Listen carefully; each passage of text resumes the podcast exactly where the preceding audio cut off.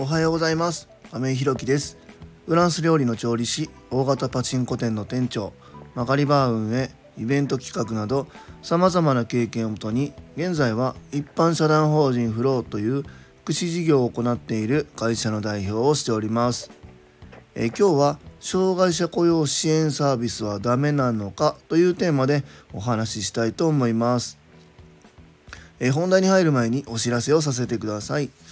一般社団法人フローでは障害のある方向けのグループホームブルーの三葛を今年の2月に和歌山市の三葛というところで開所いたします。それに伴いまして入居者様とスタッフを募集中です。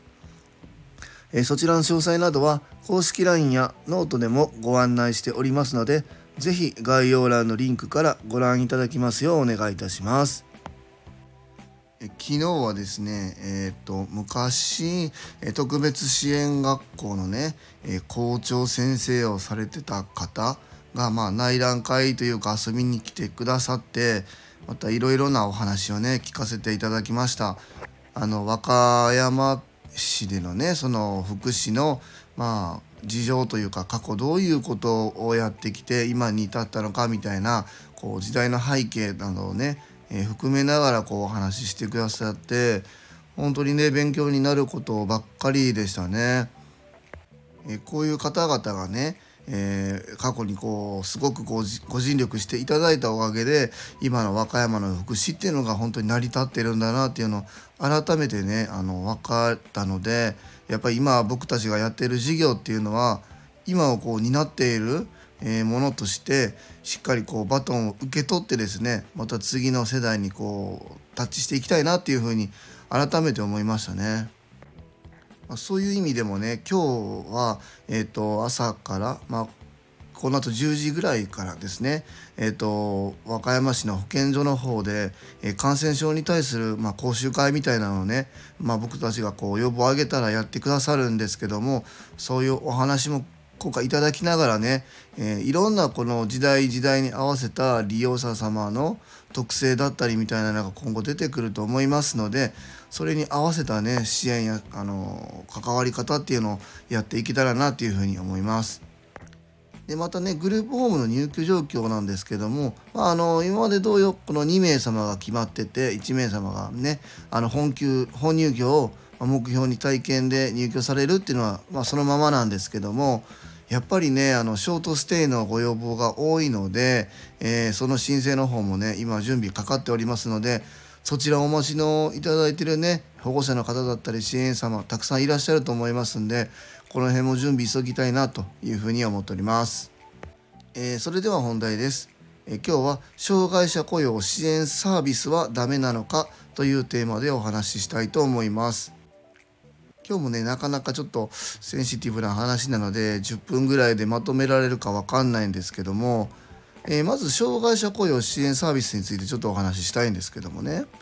えーと、まず障害者雇用っていうのが今、えー、一般の会社にはこう義務付けられていて、えー、主にねこの40今42.5かな？43.5ちょっとすいません。企業によって分かんないんですけど40数人いる会社はえ会社の雇用人数、まあ、2.2%とか3%これも会社の、えーと、業態によって違うんですけども、えー、が、まあ、例えばあの雇用しないといけないっていうのがあるんですけども例えば、えー、会社で45人、えー、雇ってたら障害者は1人雇用してくださいっていうのが決まってて。うん、でそれが4340例えば5人いた時に1人採用してなかった場合、えー、月にね1人当たり5万円の、まあ、納付を国にしないといけないっていうのがあるんです。でまあ逆に、えー、障害のある方を雇用するとですね国からいくらっていう形で、えー、まあ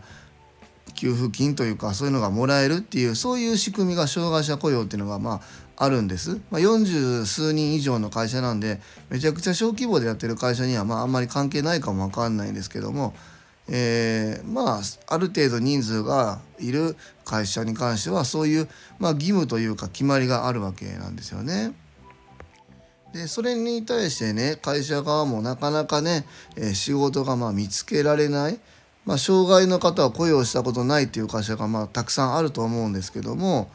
えー、うちの会社に来てもらっても特にもうしてもらえるような仕事がないなっていうところがあって、えー、そうなった時にですねこの障害者雇用支援サービスっていうのがあって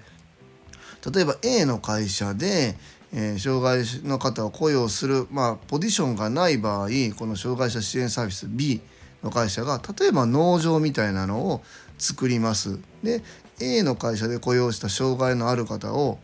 B の障害者支援サービスっていうところに派遣してこの農場で働いてもらうわけなんですよね。で、えー、そこで作った作物は、えー、例えば A の会社の社員の方にその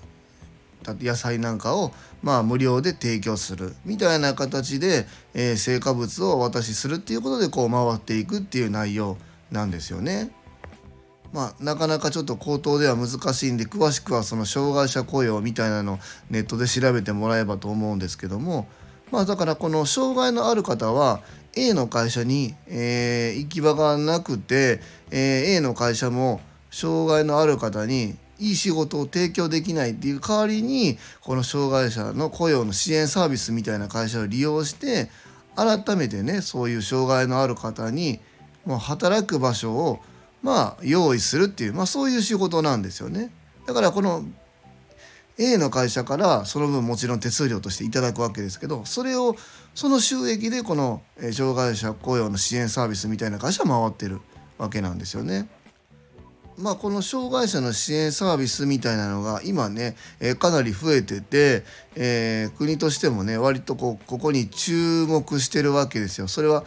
いい意味でなのか悪い意味でなのかはちょっとここでは言及避けますがちょっとまあ見ていかないといけないよねっていう話がちょっと出てますかなり増えてきたんでね。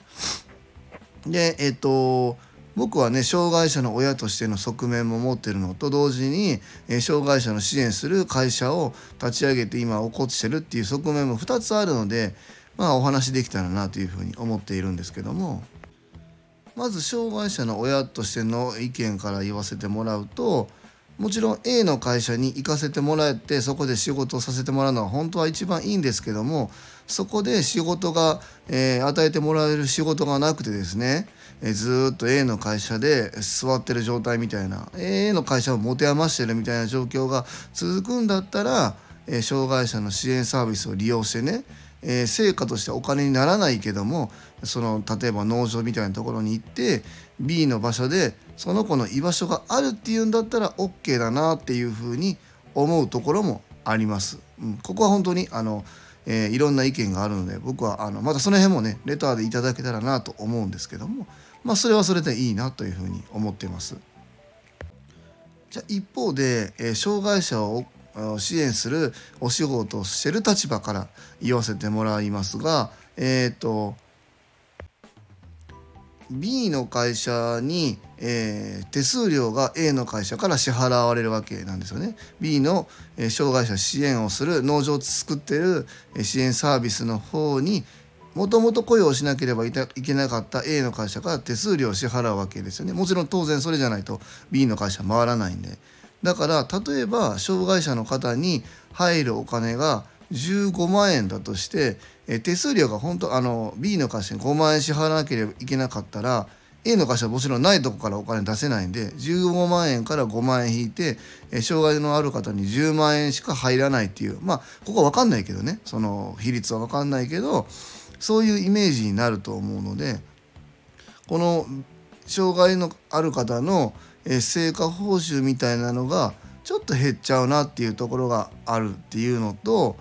本来やっぱり障害者の雇用っていうところを考えると今言ったみたいにね B の会社で農作物を作ってこの野菜は福利厚生として A の会社の社員の方に無料で配られたりするんですけどもこれは0円なので、えー、じゃあそれは働いてると言えるのかっていう側面もまああるなっていうのは思います。またねあの以前にもまあ、障害のある方を分けるっていうのはどうなのかっていうお話もさせていただいたんですけどもまあ、障害のある方を雇用することで本来国としても、まあ、僕らとしてもそうなんですけども障害の有無関係なく社会に障害がある方っていうのを活躍する場所を作るっていう意味でこの障害者雇用促進法っていうのが決まっていると思うので A の会社がやっぱりこう企業努力をしてもちろん僕たち障害者支援するようなこういう福祉事業も働きかけないといけないし世の中や国や行政たくさんの人が関わってねいろんな方が企業の中に勤めるっていうのは本来は大事なんですけどもその本来の目的を少し歪めてしまってねまた、えー、そういう障害者支援サービスみたいなところに障害のある方を固めてしまうっていうのはまた、えーと、一般社会から障害者が見えなくなってしまうことになってしまうんじゃないのかなっていう側面もあります。まあ、このいい面悪い面っていうのはあるので今後も、えー、議論し続けないといけないなっていうふうに思うんですけども、まあ、今ちょっとそういうのが話題になっているのでここではあの今回のね放送として触れさせていただきました。ちょっとこの障害者雇用支援サービスとか障害者雇用促進法みたいなのが、えー、全然知らなかったよっていう方だったり興味があるなっていう方はまたネットなんかで調べてもらってね興味持ってもらえたらなと思いますしえー、まあ、うちのグループフォームを利用してくださる方の中にもお子様がとかいう方も働くことをね、えー、将来考えてるとか今働いてるところがみたいなことがある方は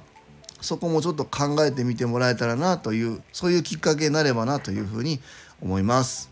すいませんちょっと今日は放送長くなっちゃいました本来もっとね喋りたいことなんですけどもここはすごく深掘りしたいんですけどもえまああの考えるきっかけになってもらえたらなというふうに思いました。え今日は障害者雇用支援サービスはダメなのかというテーマでお話しさせていただきました。最後までお聴きくださりありがとうございます。次回の放送もよろしくお願いします。今日も素敵な一日をお過ごしください。一般社団法人フローの亀井宏樹でした。